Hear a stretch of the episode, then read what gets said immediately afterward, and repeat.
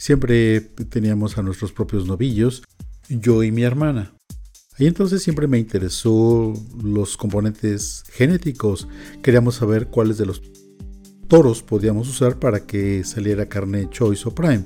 Me interesó mucho desde que era yo muy joven joven. Mixpad, en colaboración con Fundación ANEPIF, es una plataforma enfocada en compartir conocimiento y fundamentos de la tecnología de la carne, que sea accesible para la industria cárnica. En cada episodio, platicaremos con expertos en la industria acerca del manejo ante-mortem, producción, calidad e inocuidad de la carne, entre otros. Este podcast no sería posible sin el apoyo de nuestros patrocinadores.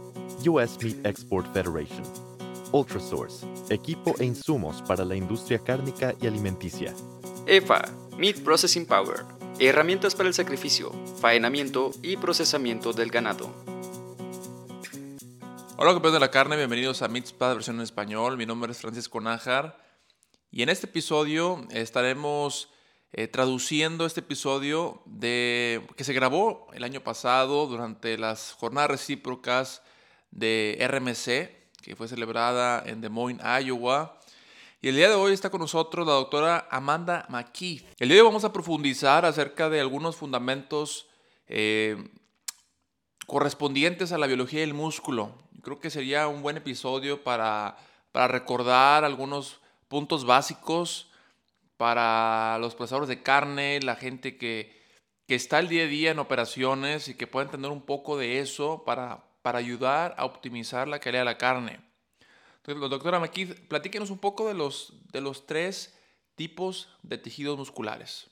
Sí, un tema divertido. Tenemos que pensarlo en los tres tipos de músculo. Nosotros tenemos el músculo esquelético, tenemos el tejido cardíaco del corazón y también tenemos, eh, ¿cómo se llama? Sí, el músculo liso. Esto es en términos o lo que tiene que ver con las vísceras. Para esto tenemos que ver cuáles de ellos van a agregar y qué están agregando a ese componente cárnico, cómo contribuyen. Estos tres tipos de músculos tienen diferencias en términos de si son multinucleados o no.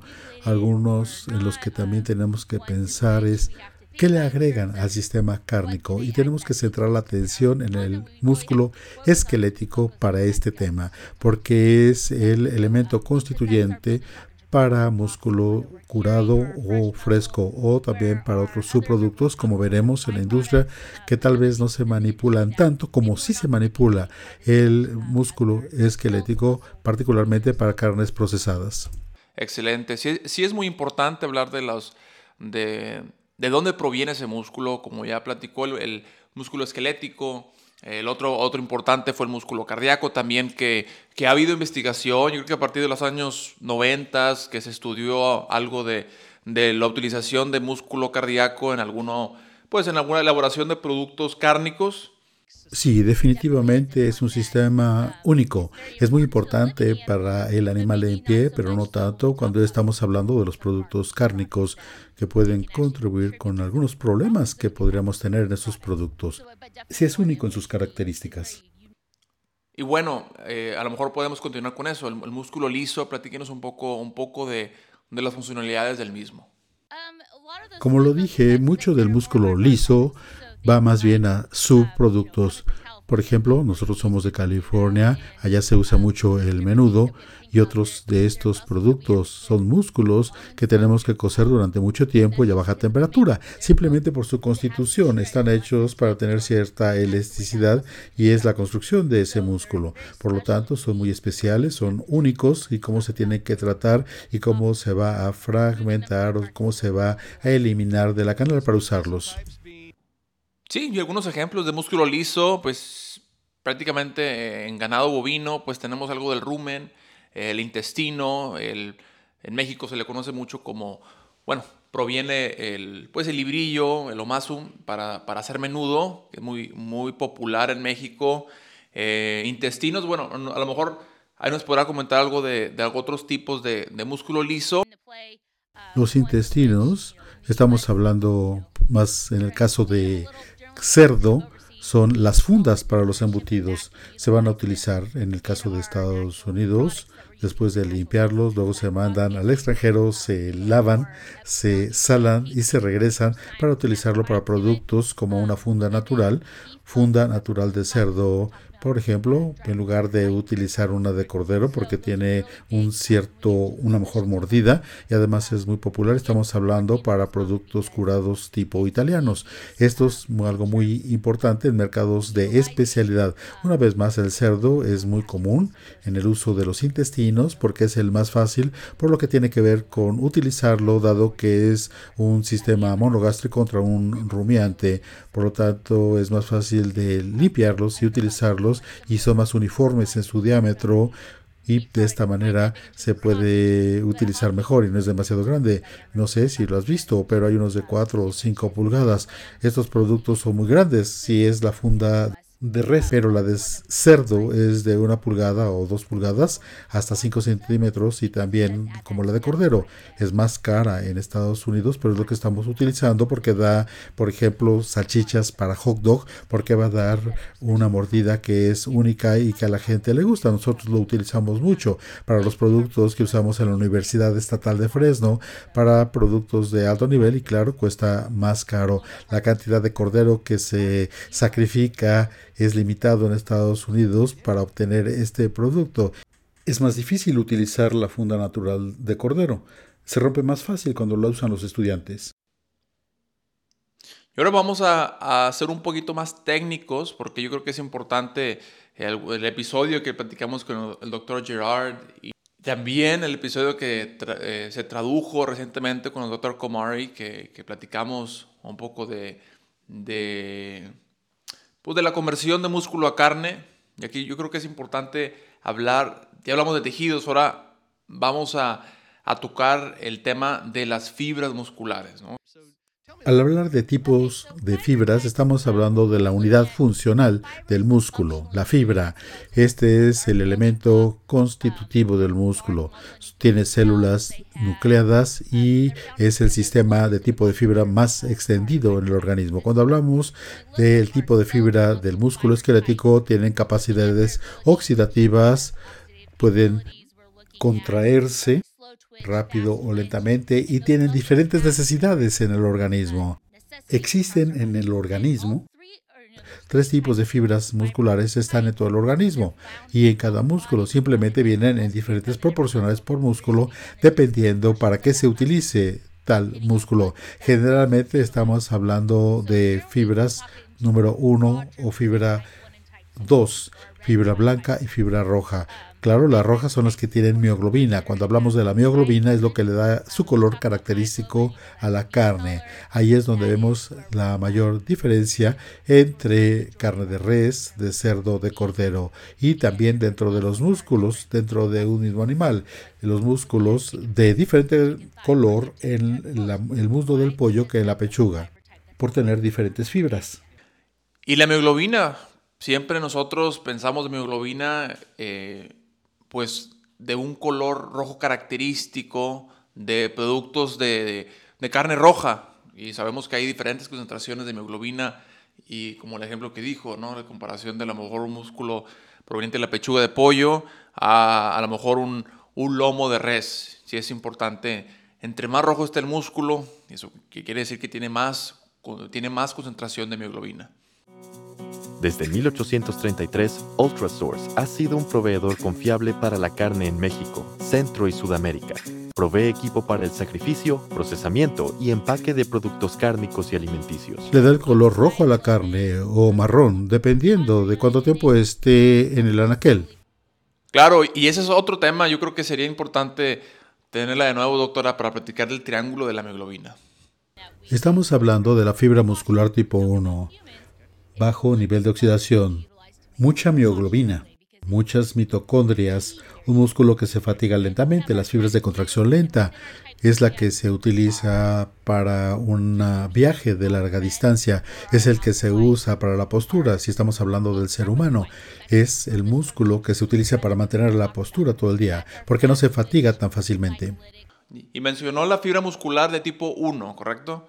Tenemos la fibra muscular tipo 2, Ahí es lo que llamamos alfa roja o alfa blanca. Vamos a empezar con la alfa blanca porque ya hemos hecho mención de la roja. Esta es la glicolítica. Es una fibra que tiene menor contenido de mioglobina de los tres tipos, menos cantidad de mitocondrias, es de contracción lenta, es el músculo del velocista. Yo lo explico en la clase. Cuando hablamos de un maratonista o un levantador de pesas, utiliza la tipo color rojo porque se usa más, porque va a usar energía en un periodo largo de tiempo, necesita oxígeno. La de contracción rápida es la que se utiliza cuando hay más energía disponible para un velocista, se fatiga rápido. Por ejemplo, un velocista cuando acaba de correr, o si yo lo hiciera, estaría quedándome sin aire. Bueno, ni siquiera hablar de mí corriendo maratón. Entonces tiene el color blanco, como en el caso del pollo. Por eso las alas no se usan tanto. Por lo tanto, cuando están utilizando las alas, realmente es muy rápido y después se quedan sin movimiento. Es donde hay un estallido de energía, pero no es algo sostenido. Y también tenemos la fibra tipo alfa roca, licolítica está en medio. Tiene una que usa moderadas cantidades de energía, mitocondrias moderadas, pero tiene color rojo y no es como la blanca. Es, también pertenece al tipo rojo.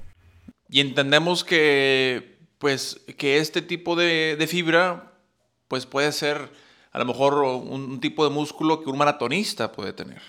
A lo mejor no muy grande, no un músculo muy grande, pero puede puede tener mucha resistencia porque utiliza mucho oxígeno. Ahora, por favor, háblenos, doctora, de, bueno, hablando de especies distintas, hablamos de, cerdo, bovino, eh, ave, eh, háblenos un poco de las diferencias de, tipos de fibras musculares y, de cómo va cambiando cuando hablamos de, o cuando hablamos o diferenciamos entre, entre una especie y otra. Vamos a pensarlo en estos términos. Una vez más, si vemos las aves contra res, el pollo tiene más una fibra tipo blanco. Cuando lo vemos es un color rosado o blanco. En ocasiones parece que se ve blanco como una hoja de papel. Por lo tanto van a tener este tipo de fibra 2B. La carne de res tiene tipo 1 y también 2A. Cuando yo lo explico a los estudiantes, pensamos en los mamíferos como las ballenas o los delfines. Tienen tipo de fibra muscular número uno porque se mueven lentamente, necesitan tomar muchísimo oxígeno. También para ir a profundidades, ahí es donde vemos más este tipo, donde tienen que resistir con poco oxígeno un periodo más largo de tiempo. Claro, lo podemos ver en términos de la carne de ave. Si por ejemplo comparamos un pavo silvestre, va a tener mayor proporción de fibras tipo 1 y 2A que tipo 2B, porque para comer tiene que movilizarse más para poder encontrar el alimento contra las aves domesticadas. Yo creo que ya fue suficiente de, preguntarte, ahora yo creo que vamos a hablar un poco más acerca de ti. Eh, ¿Cómo llegaste a, este ramo? ¿Cómo, ¿Cómo tomaste la decisión para, para estudiar tecnología de la carne?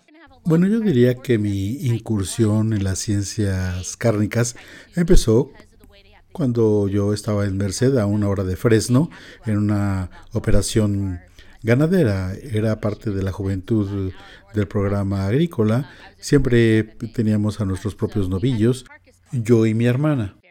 Y entonces siempre me interesó los componentes genéticos. Queríamos saber cuáles de los toros podíamos usar para que saliera carne choice o prime. Me interesó mucho desde que era yo muy joven. Y dije, bueno, ¿por qué ese novillo? O entonces preguntaba a mi hermana, ¿por qué aunque sean del mismo hato, un novillo es diferente de otro? Siempre me interesó esto. Creo que Pensé que iba a ser nutrióloga de rumiantes. Después de un semestre en la Universidad Estatal de Kansas, me introdujeron a la clase de ciencias cárnicas y es donde dije, esto es lo que yo quiero, la parte de inocuidad de alimentos, era lo que me interesaba. Fui parte del jurado de carne participé y yo sabía que eso era lo que yo quería hacer. Posteriormente eh, estudié el doctorado en la Universidad Estatal de Pensilvania y me interesé más en la inocuidad de alimentos, las interacciones.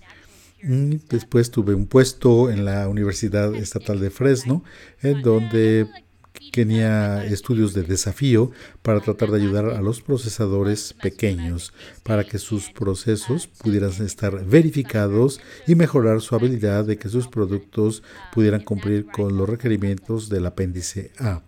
Por lo que toca al color, con Melvin Hunt, siempre me interesó el tema del color. Sabemos que él es una leyenda en términos de la ciencia cárnica y el color.